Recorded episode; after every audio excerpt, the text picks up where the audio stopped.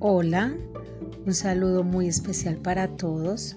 Yo soy Luces y en esta ocasión en Échame tu cuento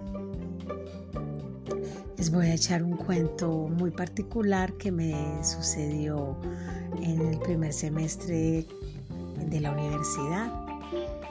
Resulta que en Introducción a la Física eh, al profesor se le ocurrió hacer una actividad en la que proponía que cada uno o en equipos hiciéramos una exposición de una hipótesis de algo, de un hecho o una situación eh, de la vida cotidiana o de la vida normal a la que nosotros le diéramos una posible explicación de por qué sucedía.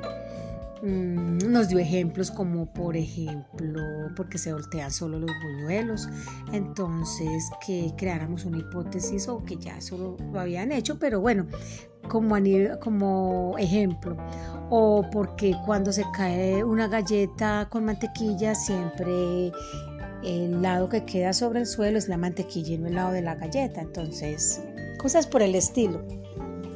Y pues yo me senté un buen rato como a pensar y yo, bueno, vamos a, ver qué, proponemos, algo que no hayan dicho, que no tenga explicación, pero pues bueno, estamos en clase de física y todo es posible. Entonces lo que hice fue exponer una situación que siempre me ha llamado la atención y pues eh, yo dije, listo, tirémonos al ruedo y vamos a exponerla. Eh, llegamos a la clase porque nos dieron permiso de salir a los exteriores del aula de clase y listo. Cuando me tocó el turno, yo me paré y sencillo, le preguntó el profesor, ¿cuál es tu tema? ¿Qué nos vas a exponer? Y yo, muy sencillo, me paré y les hice una pregunta a los compañeros. ¿Ustedes saben de qué está hecho la nada? Y todos se quedaron así mirándome como que la nada. Y yo sí, de qué está hecha la nada. Pues por lógica todos dijeron, pues de nada, no existe. Eh, en mi teoría, eh, yo los invité entonces a que hiciéramos un ejercicio para poder demostrarles que la nada sí está hecha de algo. O sea, la nada no existe porque sí tiene algo de que la compone. Entonces los invité a que entrecerraran los ojos y miraran hacia la ventana y no miraran nada en específico, sino que dejaran la mirada perdida, pero con los ojos entreabiertos. Y que iban a comenzar a mirar unas partículas que se mueven rápido y son blanquitas, brillantes, muy blancas y brillantes y ellas no son estáticas, ellas se mueven constantemente para todas las direcciones. Eh, casi todos las vieron. Eh, el profesor intervino y me dijo, eh, esos son partículas de polvo. Y yo le dije, podría ser, pero ¿por qué se mueven a esa velocidad y en diferentes direcciones y ninguna se choca entre vuelvan a mirar fijamente y se preguntan, ¿qué son esas partículas? Mi teoría es que esas partículas es la materia en movimiento. Acuérdense en que la materia ni se crea ni se termina, solamente que la materia se transforma. Entonces, mi teoría es que esas partículas que se están moviendo a esa velocidad y que irradian luz es la materia que está en constantemente movimiento, listas para transformarse en algo, para tomar la forma de algo. ¿De qué? De lo que se necesite. Ahora, ¿cómo transformar esa energía? ¿Cómo volverla a algo?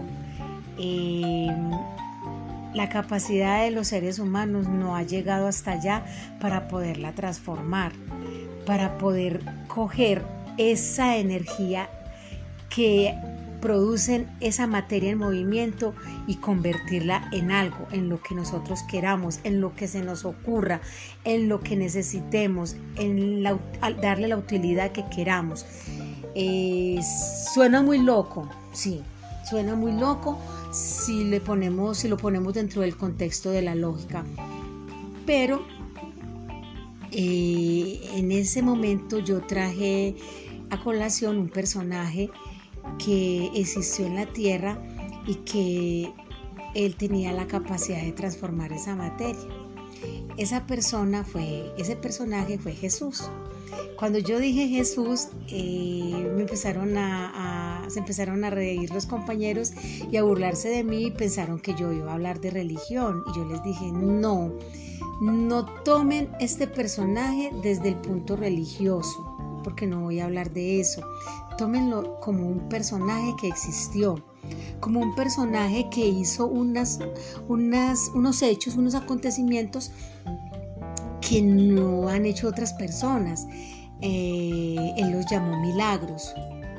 Entonces él pudo caminar sobre el agua, él cambió el agua por vino, él pudo hacer que de algunos panes y unos peces sufrieran muchísimos más, él curó heridas, él eh, pudo hacer todo, ver los ciegos, o sea, una cantidad de, circunstancias y de situaciones en las que eh, se les llamó milagros. La explicación era muy sencilla, él podía manejar la materia, él manejaba la energía que esa materia podía hacer y convertirse en lo que él quisiera. Pero él no era, eh, no estaba vibrando a la misma frecuencia que nosotros. Entonces él tenía esa capacidad, nosotros no. Entonces, mm, ya con esa explicación, eh, los dejé pensando un poquito. El profesor mm, me dijo, es su teoría y esa, es tu, hipótesis y esa es tu explicación. Yo sí, esa es mi explicación. Eh, quedó ahí, ahí el, tema quedó ahí. Mm, a los compañeros les causó mucha, mucha curiosidad primero, después eh, fue muy gracioso porque eh, empezaron a, hacer muchos chistes con respecto a eso. Pero mm, lo cierto es que al día de hoy, si cualquiera de ustedes quiere hacer el experimento, quiere hacer la prueba, lo pueden hacer. Simplemente salgan a un lugar que esté abierto, que sea de día, que la luz esté dando a, a todo, que sea en general, entrecierren los ojos, quédense mirando con la eh, teniendo una mirada perdida, no un objeto en específico y van a poder mirar este fenómeno que es muy muy particular, es muy llamativo y que hasta el día de hoy yo sigo creyendo que es materia en constante movimiento esperando a ser transformada. ¿Cómo? No sé llegar el momento en que podamos manejar otra dimensión, la cuarta, la quinta, eh, hayamos encontrado eh, el gravitrón, podamos encontrar la explicación de la relación entre tiempo y espacio, entre tiempo y velocidad, entre materia y tiempo la relación que ustedes quieran hacer, pero que esas partículas existen, que esas partículas las puedes ver, que esas partículas están en constante movimiento, que no son partículas de polvo que están ahí, porque también los invito a que hagan el experimento en donde entre luz, sacudan una prenda, sacudan un tapete, simplemente barran y van a observar cómo ven el polvo. Son partículas muchísimas más pequeñas suspendidas en el aire y ellas van cayendo lentamente y se van depositando en las superficies. Eso es polvo. Pero las partículas que yo les invito a mirar son partículas que están en movimiento rápido, son brillantes, blancas y se mueven en todas las direcciones. Entonces, eh, queda sobre la mesa este tema. Ya ustedes deciden. Mm, primero hacer el experimento que es muy interesante. Segundo, deciden si, si puede ser materia o simplemente se dan a la tarea de darle una explicación lógica que puede ser eso, que lo vemos así con los ojos entrecerrados, los podemos casi que palpar, pero ahí están. A simple vista no, pero entrecerrando los ojos y con luz los podemos ver. Mi nombre es Luces y nos vemos, no, nos escuchamos en una próxima ocasión con otro cuento, ya sea mío o sea de ustedes o de un personaje que invite. Que estén muy bien, muchas gracias, chao chao.